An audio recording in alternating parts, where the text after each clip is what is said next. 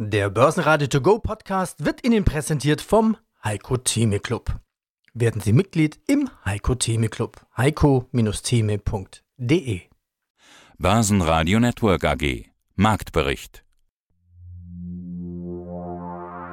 Im Studio Sebastian Leben und Peter Heinrich. Außerdem hören Sie zur Charttechnik von DAX und Wall Street zu Wochenbeginn und zu Bayer IG-Analyst Salah Boumidi, Risikomanager Martin Weinrauter zu den hohen Kursen an den Börsen trotz der immer noch gleichen Themen im Markt, zu den Rekordzahlen von Ifinio CEO Stefan Kempf und zu den Microsoft und Apple Zahlen und entsprechenden Finanzprodukten auf Microsoft und Apple Sandra Ivanova von Leverage Shares.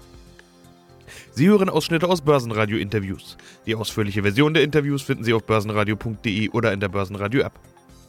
Der Wochenstart bringt sinkende Kurse mit sich. Liegt es an der geopolitischen Unsicherheit? Immerhin sind mit der Affäre rund um den chinesischen Spionageballon neue Spannungen zwischen den Großmächten aufgekommen. Liegt es am dramatischen Erdbeben in der Türkei mit über 2000 Toten, dass die Marktteilnehmer in diesem Umfeld einfach mal auf andere Dinge schauen?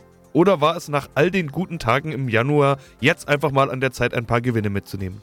Oder wirken die ausgesprochen guten Arbeitsmarktdaten von Freitag noch nach, die die Zinssorgen der Anleger wieder aktiviert haben könnten? Jedenfalls verliert der DAX zu Wochenbeginn minus 0,8% auf 15.345 Punkte. Zwischenzeitlich sah es aber auch schon deutlicher aus. Der ATX in Wien gab minus 0,7% ab auf 3.354 Punkte, der ATX Total Return auf 7.078 Punkte. Und auch in den US-Indizes waren die Vorzeichen überall rot.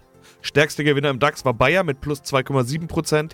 Hier gibt es nach wie vor Spekulationen um den Einfluss aktivistischer Investoren, die angeblich den Vorstand und die Unternehmensstruktur verändern wollen.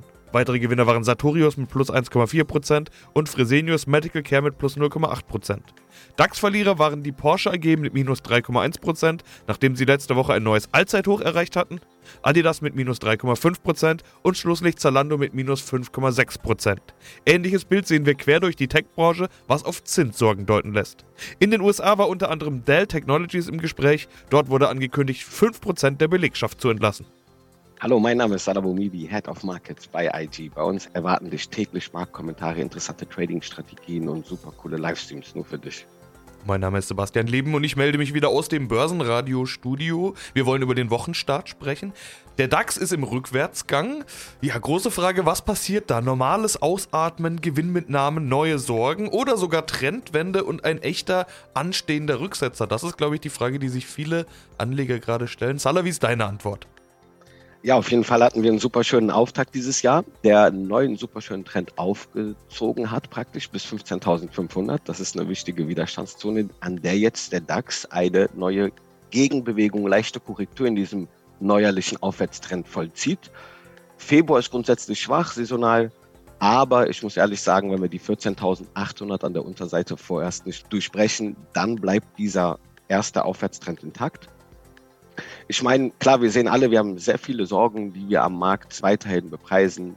Letzte Woche waren die Notenbanksitzungen, da war keine Überraschung, das haben wir alles erwartet. Die Hoffnung ist aktuell immer noch größer als die Realität oder der Pessimismus, denn man erwartet, dass die Zinsen doch nicht so aggressiv weiter nach oben gehen. Ich mag das zu bezweifeln. Es sind noch viele andere Faktoren, die hier durchaus die Märkte nochmal in eine, ja, wir sind ja eigentlich seit Anfang letzten Jahres in einem Bärenmarkt, in einem intakten Abwärtstrend. Diese Erholung gerade verteidigt sich, aber kurz gesagt 14.800 im DAX. Wenn wir die nachhaltig nach unten brechen, dann würden wir eigentlich den bereits intakten Abwärtstrend fortsetzen. Ja, und nach oben hin wird die Luft eigentlich für mich immer nur noch dünner. Ich erwarte jetzt keine großen Bewegungen über 16.000 und eigentlich gar 15.500 Punkten. Wie sieht es an der Wall Street aus? Da muss man jetzt dazu sagen, zu dem Zeitpunkt, an dem wir sprechen, hat die noch gar nicht geöffnet, aber welche Marken sind da wichtig? Ja, auch vorbörslich aktuell für heute ist der Dow Jones schon einen halben Prozent tiefer. Ich kann mir hier auch durchaus vorstellen, diese Seitwärtsphase, die wir seit Dezember eigentlich, in der wir uns bewegen, leicht tendenziell nach unten, könnte durchaus auch im weiteren Verlauf fortgesetzt werden. Und da sehe ich die untere Seite bei 32.000. Und wenn wir wirklich über 35 ziehen, was ich auch wieder bezweifle, da ist der Deckel auf jeden Fall drauf, dass wir dann da eher vielleicht dann neues Momentum bekommen. Das sehe ich aber eher nicht. Die Stärken stehen an der Unterseite gerade. Mein Name ist Martin Weinrauter, Fondsmanager, Vermögensverwalter in beiden Arbeitsgebieten tätig und unsere Kernkompetenz ist Risikomanagement. Aber ist das wirklich auch die die Kernfrage, worum man sich auseinandersetzen muss. Meine, viele Probleme, die uns im vergangenen Jahr fast schon Angst gemacht hatten, sind ja immer noch da, akut. Eins davon natürlich Inflation, Zinsen, Lieferketten, Energie, Kriegspreise. Warum belasten diese Probleme die Börsen nicht mehr oder nicht mehr so stark? Im DAX diskutieren wir ja ein schönes Problem, 15.000 oder gerade noch 15.000. Wann haben wir bald die 16.000? Wir sind ja kurz vor den Höchstständen wieder. Zunächst mal, warum sind wir da? Wir sind da, weil die Einnahmen der großen DAX-Unternehmen in Summe, einigen geht schlecht, einigen geht es aber auch sehr gut, in Summe eben diese hohen Kurse rechtfertigen. Die Zahlen sind gut und genau das hatten wir im April und Mai des vergangenen Jahres schon diskutiert. Wenn die Zahlen nicht runterkommen, wird irgendwo der Markt auch nicht weiter runterkommen. Das ist die eine Geschichte dabei. Aber Sie haben es eben erwähnt, was hat uns im letzten Jahr Angst gemacht? Im Oktober. Ach, meine Güte, wir, wir haben ja wirklich geglaubt, wir werden frieren im Winter. Wir werden, das wurde diskutiert, eine Deindustrialisierung Deutschlands sehen. Das war Katastrophe und Angst hoch drei. Die Fakten sind genauso, aber wir haben eben gesehen, dass diese German Angst zwar im Markt war, aber das nicht das Geschehen ist, vor dem alle Angst hatten. Wir haben keine Deindustrialisierung gesehen und der Arbeitsmarkt ist exzellent. Alles von den Belastungsfaktoren ist nach wie vor da, aber die Angst ist weg, weil wir uns an das Szenario am Ende gewöhnt haben. Das ist der Punkt. Risikomanager. Wenn ich ein Problem habe und sage, mein Auto ist kaputt, muss bald zum TÜV, wenn ich jetzt noch 1000 Kilometer fahre, die Bremsen sind so ein bisschen abgeschmöckelt, dann gehe ich ein Risiko ein. Dann gehe ich doch vorher lieber in die Werkstatt, lass es reparieren, dann ist das Risiko kleiner. Aber an der Börse kann man doch eigentlich solche analytischen und simplen Sachen kaum durchführen. Also wie managt man Risiken und sowas wie Angst? Das ist doch total komplex. Risiko oder Angst das größte Risiko? Ja, am Ende schon. Die Frage ist, wann, in welcher Situation tritt die Angst auf und was löst sie aus? Es ist so, dass jeder seinen Punkt hat, in dem er sagt, ich kann nicht mehr. Wenn der Markt 10, 20 Prozent runtergeht, haben die ersten den Punkt schon erreicht. Die anderen haben dann dickeres Fell. Schaffen auch 30 Prozent. Aber wenn das dann weitergeht, 40, 50, 60, 70, in den letzten Jahrzehnten haben wir das zweimal erlebt. Irgendwo kommt der Punkt, wo jemand sagt, ich kann nicht mehr, ich halte es nicht mehr aus, weil es so tief runtergegangen ist oder weil es eben so lange gedauert hat. Das ist die andere Seite. Es macht ein Mürbis, kocht ein Weich und irgendwo zieht jeder die Reißleine. Früher oder später. Und wir sind jetzt in diesem Rutsch nach unten. Nach einem Dreivierteljahr und sag mal um die 30 Prozent haben wir das Angstpotenzial tatsächlich noch nicht ausgelöst. Deswegen ist vieles gut gegangen. Aber wenn der große Move nach unten mal kommt, wenn die Dämme brechen, und die Angst gewinnt wirklich die Kontrolle, dann muss man aus dem Markt draußen sein. Das ist unser Job dabei. Und Sie haben das eben so schön beim Auto beschrieben. Ja klar, ich kann in die Werkstatt gehen, kann das machen lassen. Und es ist vernünftig, das machen zu lassen. Heißt an den Kapitalmärkten, wenn es runtergeht, die Positionen zu reduzieren, Cash aufzubauen, auf die Seitenlinie zu gehen. Aber das kostet etwas. Wenn Sie die Werkstatt fahren, kostet es Ihr Geld, weil Sie die Rechnung bezahlen müssen. Und wenn Sie auf die sichere Seite an den Börsen gehen, dann sind Sie eben in dem Moment nicht im Markt. Und weil Sie nicht im Markt sind, können Sie bei fallenden Kursen auch nicht weiter verlieren. So weit, so gut. Aber wenn dann die Kurse steigen, können Sie auch keine Performance erzielen. Und das hat der DAX zum Beispiel in dieser Abwärtsbewegung schlagartig runter, blitzschnell, kaum Zeit zum Reagieren und hoch.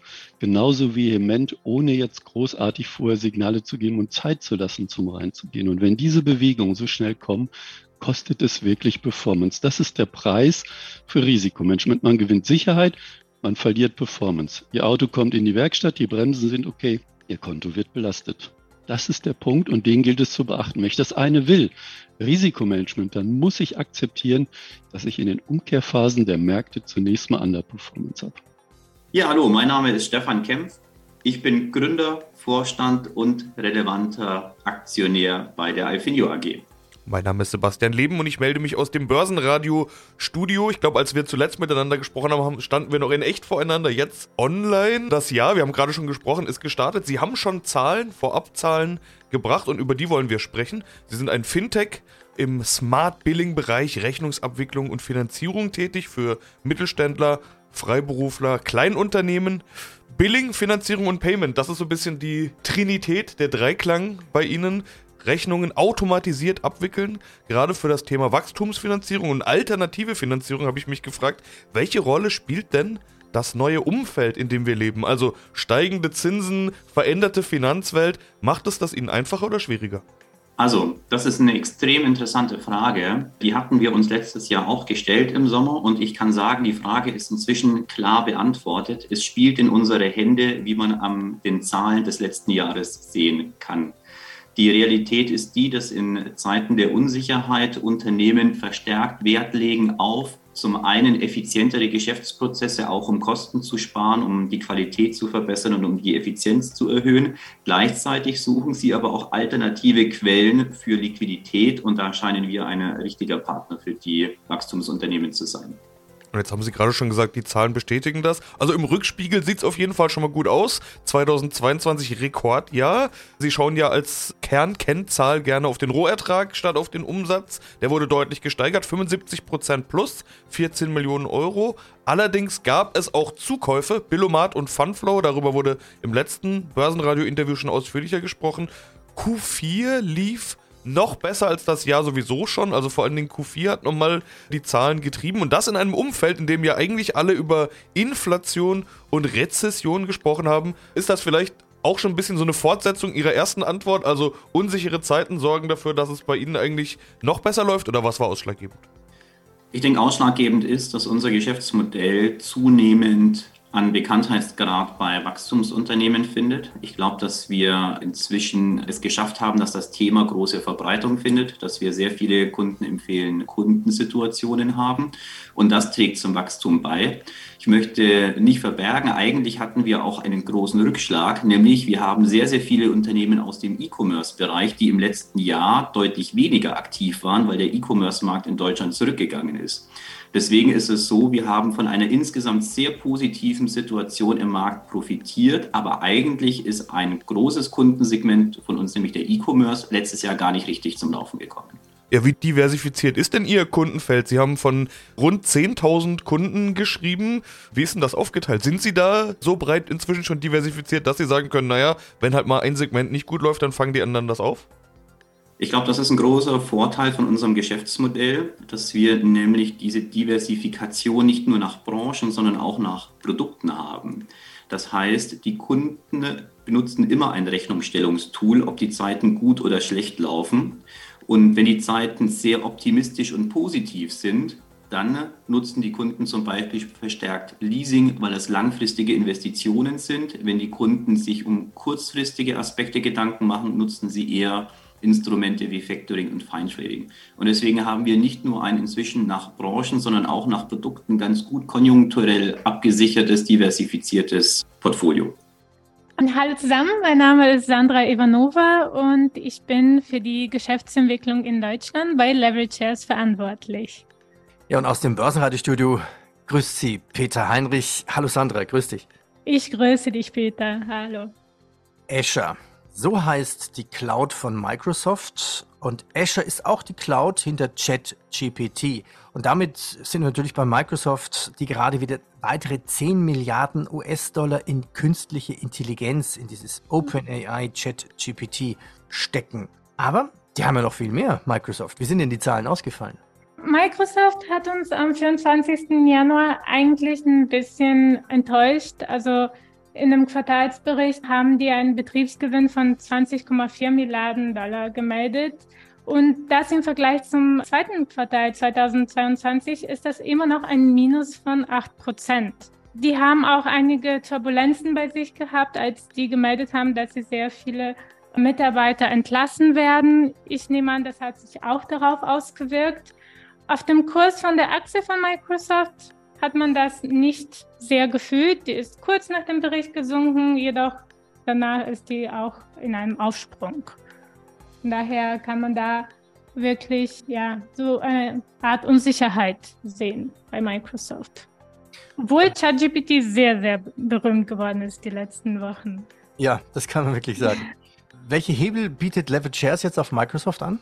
Bei Microsoft haben wir wieder einen Hebelfaktor von 3, da haben wir auch einen von 2 in der Long-Version und bei den Chart haben wir minus 3 und minus 1.